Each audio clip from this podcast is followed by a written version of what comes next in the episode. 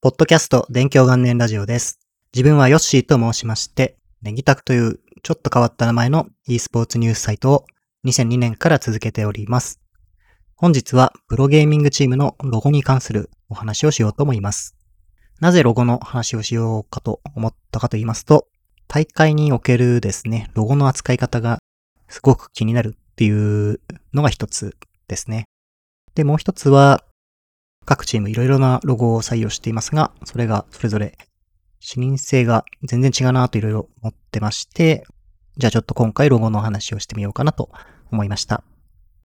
まずですね、ロゴの扱い方が気になったという話なんですけども、これはですね、ロゴがめちゃくちゃ改変されてるっていう場合があって、それが気になっています。なぜそれが気になるかというと、自分はですね、仕事でロゴとか著作物について使用することや許諾とかですね、に関する業務をしている場合があるんですが、そういったところで、ロゴの使い方っていうのがいろいろ規定があるものなんですけれども、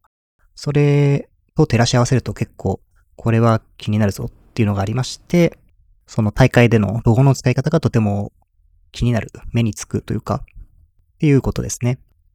では、大会で使用されるロゴにどういうことが行われているかと言いますと、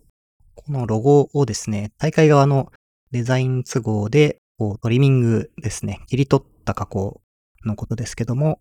トリミングがされていたり、あとは、ものすごいエフェクトがかけられていて、なんかこう歪んだような感じになっていたり、あとは、形状が変わってしまっていたりとかですね。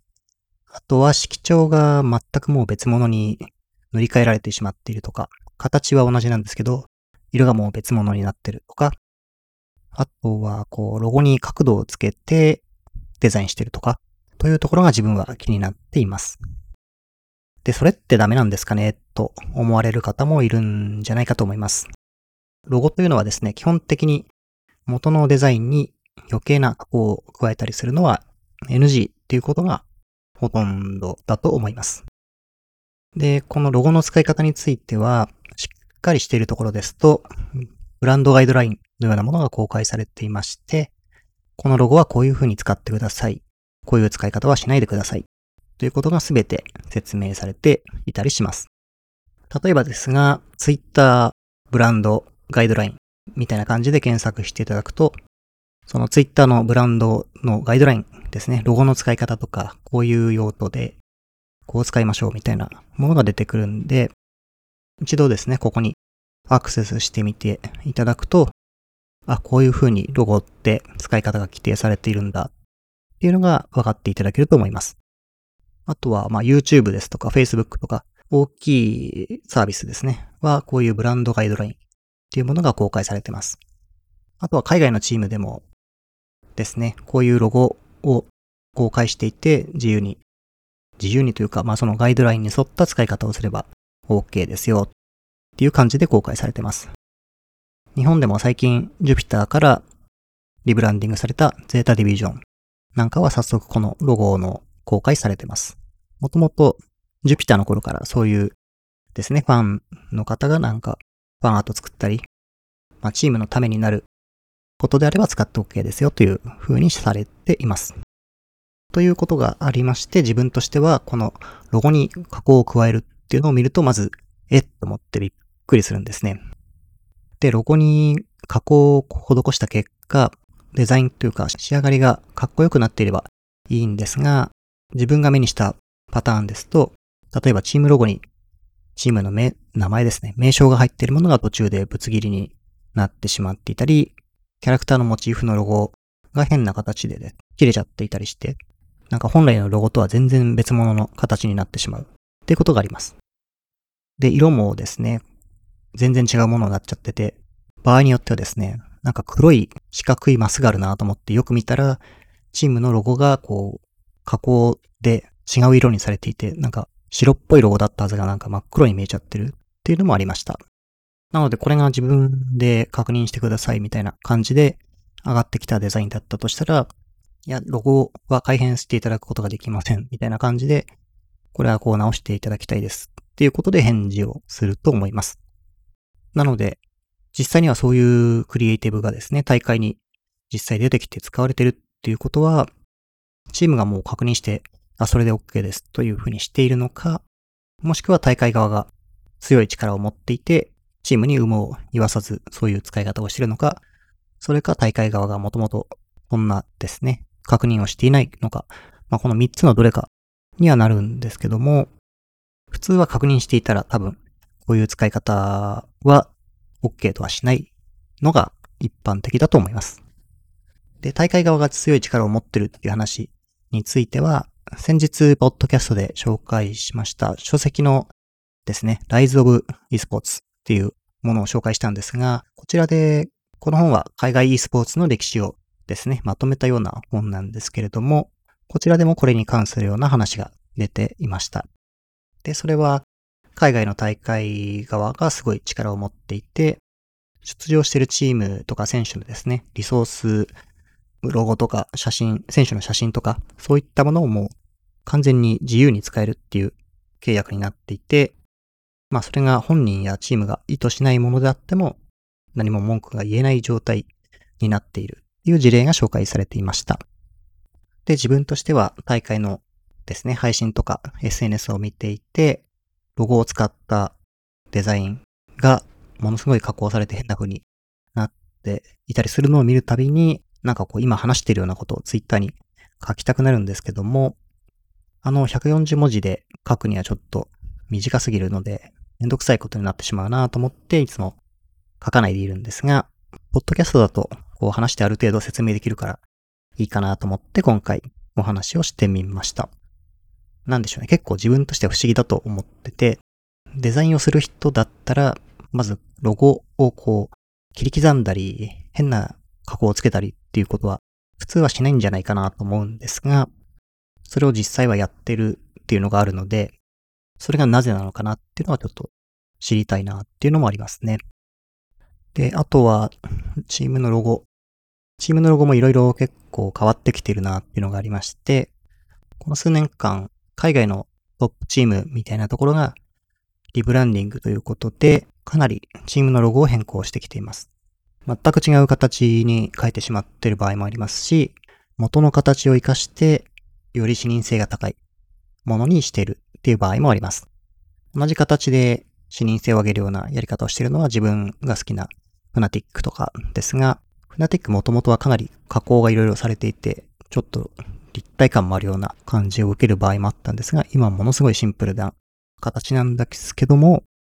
見たらフナティックってわかる。結構秀逸なデザインですね。あとは、前もちょっと、ポッドキャストでも紹介したスウェーデンのニンジャス・イン・パジャマスっていうチームは、日本をモチーフにしたですね。まあ、忍者っていう名前が入ってるくらいなんで、リブランディングした際にかなり日本とか東京みたいなのを意識したリブランディングになっているんですが、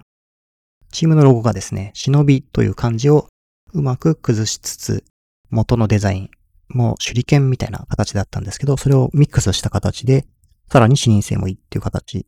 のロゴになってて、これも自分はかなり好きですね。あと日本でも資金調達をすごいしてるリジェクトもリブランディングで立体的な感じのチームのマークからフラットなデザインのシンプルな形に変えてました。あと、フェンネル、最近すごくVALORANT なんかでも名前を見かけるというか、競合のチームとして知られる存在になってきたチームですが、こちらも立体的なロゴだったのが、かなりシンプルでフラットなデザインになってきました。で、なんでこういう風になってきてるかっていうのは、自分はまあデザインの専門家ではないんですけども、基本的には扱いやすいっていうのがあるみたいですね。そもそも今、昔と違って、ロゴを目にする、なんていうんですかね、場所がめちゃくちゃ増えてるというか、その、SNS 上だったり、アプリのホームボタンだったり、ウェブサイト、あとは何ですかね、配信上だったりとか、YouTube、または、なんでしょう、グッズとかユニフォームとか、アパレルなんていういろんな展開をしているところが増えて、という感じで、ロゴを出すような場所が増えてる感じですね。なので、単純にスマートフォンとかタブレット見るだけでも違ういろんな種類のデバイスがあるんで、まあ、そこで、こう、複雑な形のものをデザインに合わせていくとなると、結構調整が大変っていうのがあるところで、フラットなですね、シンプルなデザインを採用していると、そういったものに全部対応しがしやすいっていうのが理由として一つあるようです。あとは単純に SNS のアイコンだけ見てもわかると思うんですが、こうシンプルでそのチームとわかるデザインであるほど目に入りやすいですね。で、これが結構複雑な凝ったデザインのものですと、ツイッターのアイコンとか結構ちっちゃいと思うんですが、そこにもうぐちゃっとなっちゃってて、なんかよくわかんないみたいな風に見えてしまってるというのもありますね。ということで、そういうデザインが意図的に行われているんじゃないかなと思います。で、このロゴは自分も結構悩みまして、自分のサイト、ネギタクというサイトやってると言いましたが、もともと自分はデザインは全然できない方なんで、ロゴとか作りたくても全然作れないんで、前は同僚に頼んで作ってもらってて、それは結構ですね、文字だけのシンプルなものでした。で、当時 Web2.0 みたいな感じで、こう、グラデーションがかかった立体的なような加工が流行っていたんですけども、それずっと使ってたんですが、ちょっとこういう感じで時代が変わってきて、それだともう古く見えてしまうとか、アイコンでも目立たないっていうことで結構どうしようかなーっていうので悩んでました。で、自分は GAM っていうですね、インタビューのサイトを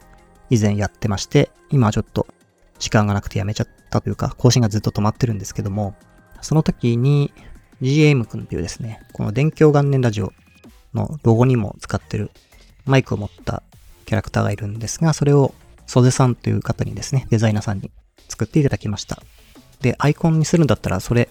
がいいなと思って使わせてもらってるんですけども、これも結構 2D のフラットな感じのデザインに対応してるようなアイコン、キャラクターだったんで、まあ自分としてはですね、意外とこのアイコンでパッと見た時には